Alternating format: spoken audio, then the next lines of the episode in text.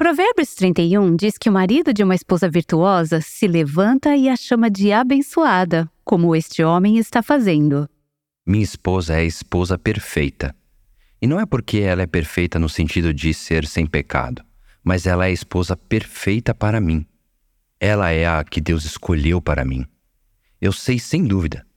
Posso dizer sem qualquer reserva que o coração do seu marido confia nela com segurança.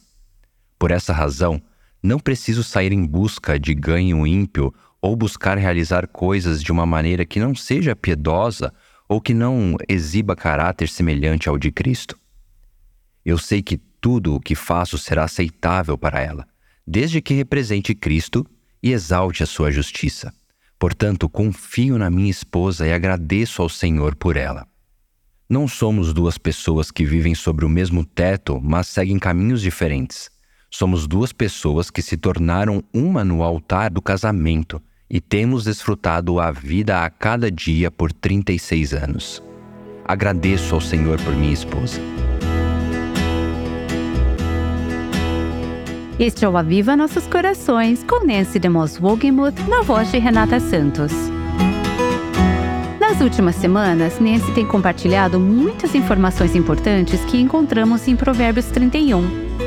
Algumas das sugestões podem parecer muito sábias, mas difíceis de colocar em prática. Quando decidimos aceitar mudanças difíceis no nosso estilo de vida, haverá grandes recompensas. Aqui está Nancy para explicar.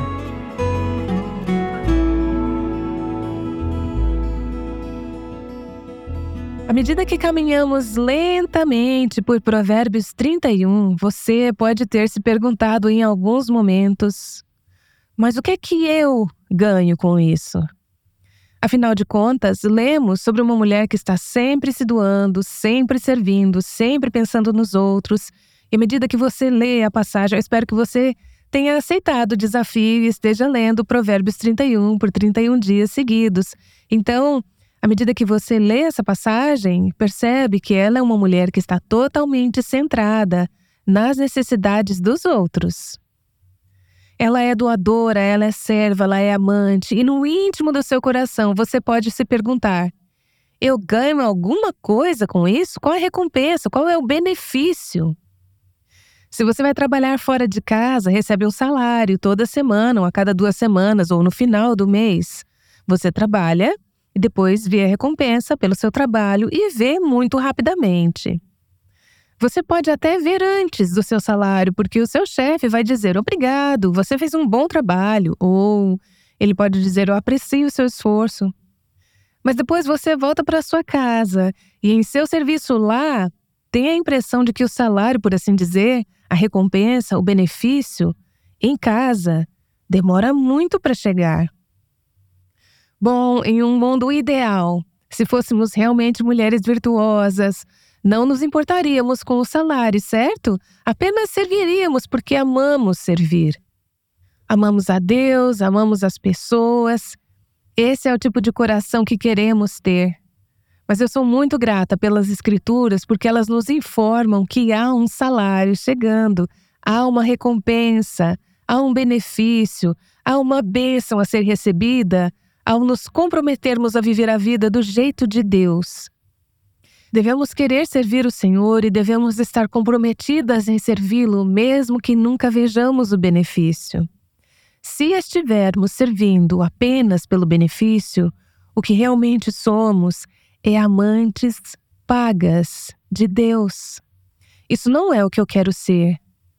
Quero amar a Deus apenas porque Ele é Deus, apenas porque Ele é digno, mas estou grata porque Deus graciosamente nos permite colher benefícios e bênçãos quando nos rendemos à Sua maneira de pensar.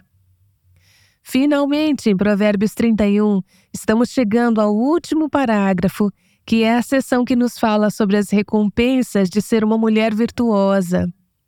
Veja bem, essas recompensas não vêm todas de uma vez e nenhuma delas vem rapidamente. Você precisa ser paciente, você precisa suportar, você precisa passar por muitas lágrimas, angústias, dor e trabalho árduo para obter as recompensas.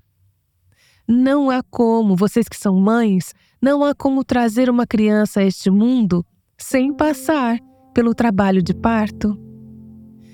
Mas a recompensa agora de ter aquela vida, de ter um bebê, faz valer a pena ter passado pelo trabalho de parto e por toda aquela dor. Quer dizer que no tempo de Deus, a recompensa de escolher viver a vida do jeito de Deus, como mulher, fará com que toda a dor, todo o esforço, toda a dificuldade, toda a angústia valham a pena. Mas você não pode chegar à recompensa sem ter passado pelo processo de se tornar esse tipo de mulher. Da mesma forma que o bebê não pode nascer sem que haja o trabalho de parto. Não existem atalhos.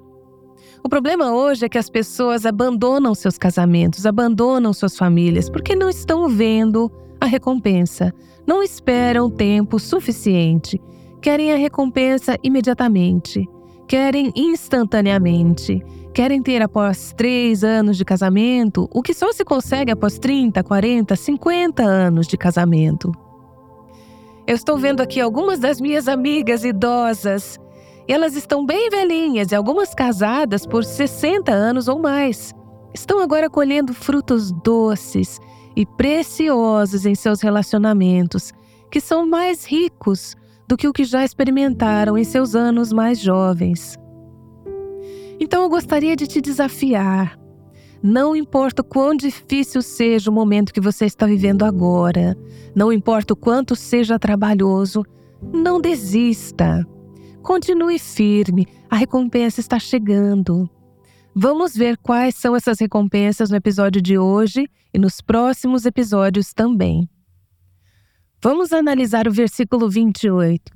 Vemos como essa mulher trabalha, serve e se doa.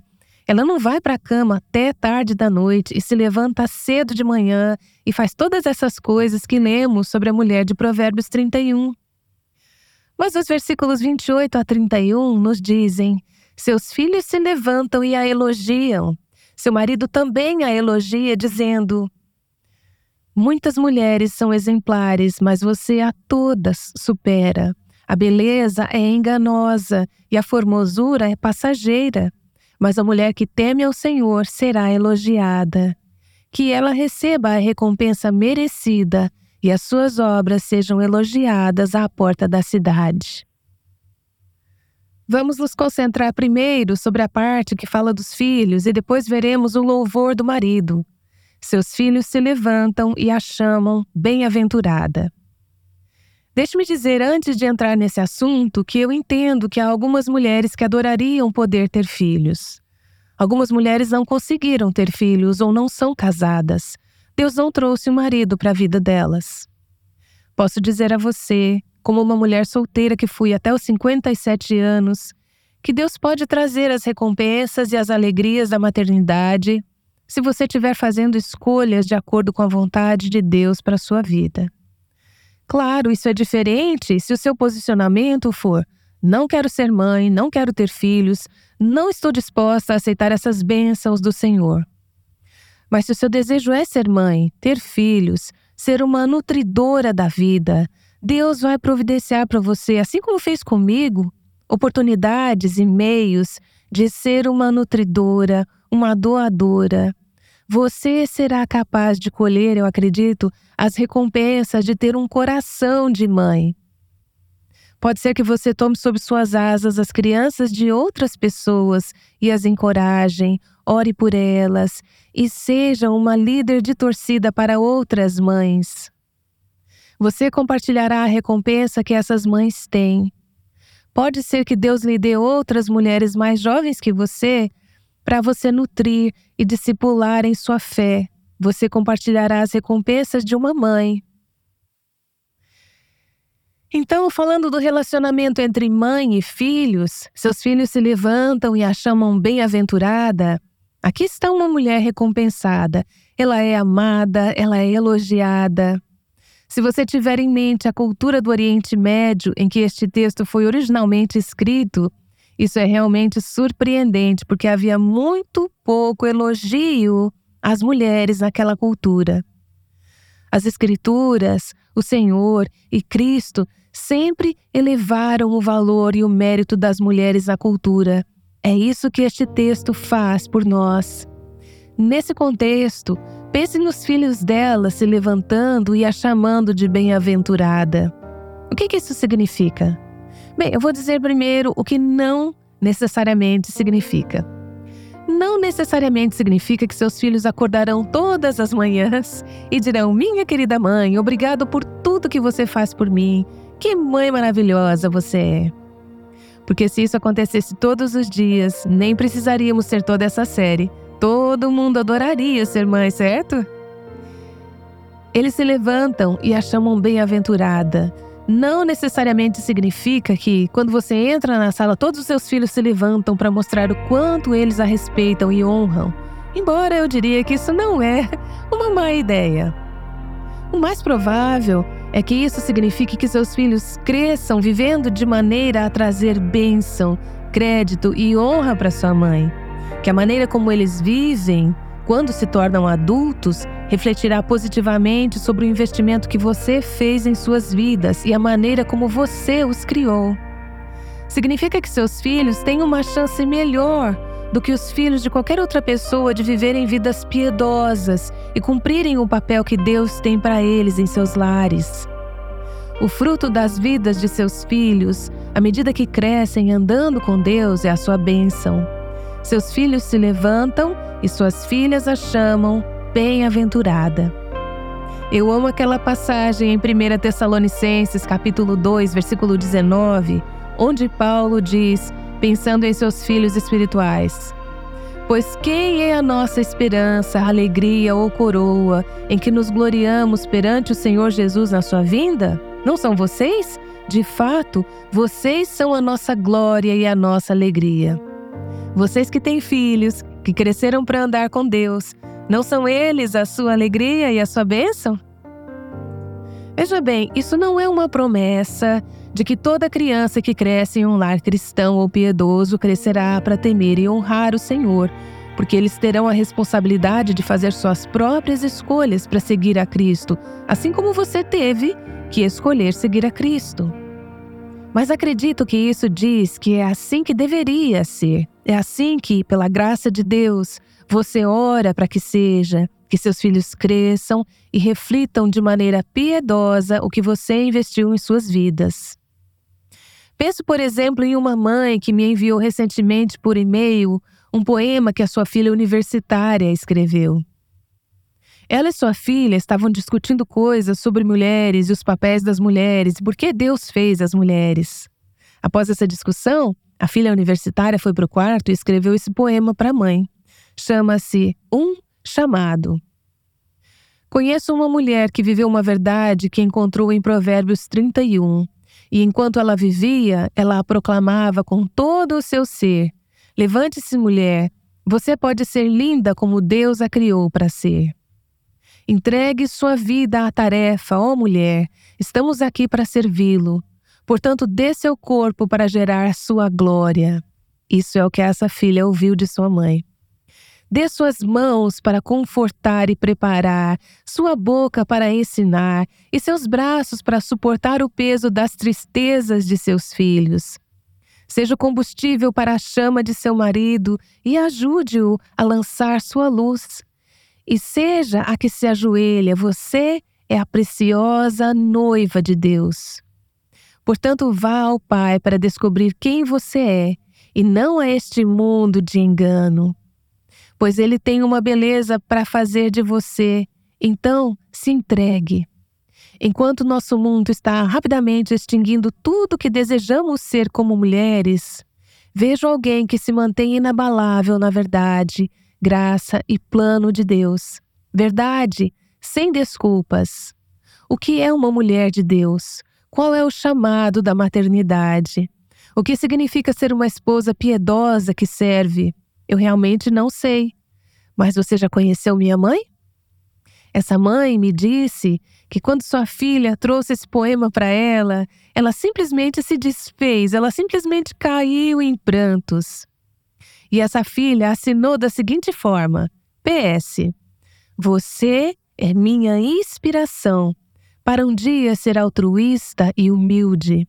Uma mãe que sabe porque é mãe e faz isso com alegria. Obrigada, eu te amo. Seus filhos se levantam e a chamam de abençoada, e essa é a grande recompensa de uma mãe. Dr. Bright, o fundador e presidente da Cruzada Estudantil para Cristo, conta a história de sua mãe, que muitos considerariam uma mulher comum. Quando a senhora Bright estava em seu leito de morte, aos 93 anos, nada menos que 109 membros de sua família, filhos, netos, bisnetos, tataranetos, 109 se dirigiram, um após o outro, ao seu leito para expressar amor e apreço por sua vida. Eles fizeram isso enquanto ela ainda estava viva. Eles voltaram para agradecer. Seus filhos, sua família, se levantaram para chamá-la de abençoada. Mas o versículo 28 continua nos dizendo que seu marido também faz isso. Ele a elogia. Ele diz no versículo 29: Muitas mulheres são exemplares, mas você a todas supera. Você a supera, você é a melhor. Charles Spurgeon, muitas de vocês conhecem esse nome. O grande pregador britânico do século XIX escreveu um tributo à sua esposa, Susana. Aqui está em parte o que ele disse. Ela se deleita em seu marido. Ele está escrevendo sobre a sua esposa. Ela se deleita em seu marido, em sua pessoa, seu caráter, seu afeto.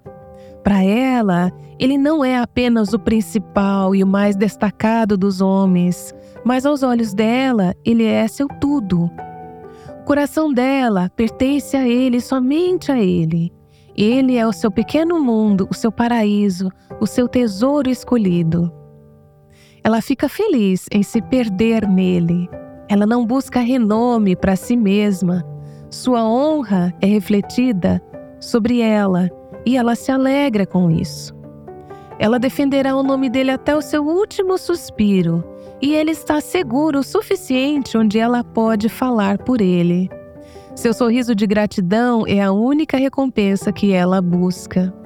Mesmo em seu vestuário, ela pensa nele e não considera nada bonito que seja desagradável para ele. Ele tem muitos objetivos na vida, falando dele mesmo, alguns dos quais ela não entende completamente, mas ela acredita em todos eles e qualquer coisa que ela possa fazer para promovê-los, ela se alegra em realizar. Uma esposa assim, como uma verdadeira companheira, percebe o relacionamento matrimonial ideal e representa o que nossa união com o Senhor deveria ser. Ele dizia, em essência: Minha esposa supera todas elas. Ela havia ganhado esse respeito, ela havia conquistado essa honra, porque era uma mulher que não vivia para si mesma, mas vivia para ser uma bênção, um serviço e um auxílio, um suporte para seu marido e seus filhos. Essa homenagem está escrita em uma linguagem um pouco difícil de entender, pois tem cerca de 150 anos. Mas pedimos a vários homens cristãos que estariam dispostos a compartilhar conosco suas homenagens às suas esposas para expressar o que suas esposas significam para eles. Aqui está o que alguns desses homens tinham a dizer. Eu dei à minha esposa um novo apelido. É M-A-E-A-M. Eu sei que é um pouco estranho, mas capta quem ela é e quem que ela está se tornando. Nós estamos casados tem 12 anos e nós aprendemos muito um sobre o outro, sobre Deus, sobre o casamento e sobre as provações. E enquanto eu estava pensando nisso, eu me perguntei: se hoje fosse o último dia em que eu estivesse deitado de costas e ela segurasse minha mão nos últimos momentos de vida aqui na Terra? Então eu a olharia e eu agradeceria por seu sorriso, pelos olhos dela que são como, como um topázio quando ela sorri. Eu adoro quando a mandíbula dela cai, quando se surpreende. E eu adoro ouvi-la cantar músicas com os nossos filhos. A expressão no rosto dela quando nossos filhos a abraçam é incrível. Então, minha esposa é isso, é M-A-E-A-M, que traduzido significa a mais amada entre as mulheres.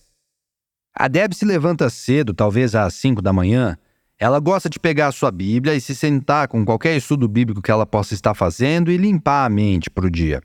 É quase como se ela precisasse ajustar suas emoções e sua atitude para enfrentar os desafios do dia e, em seguida, ela pode fazer uma caminhada com uma de nossas vizinhas e fazer algum exercício físico.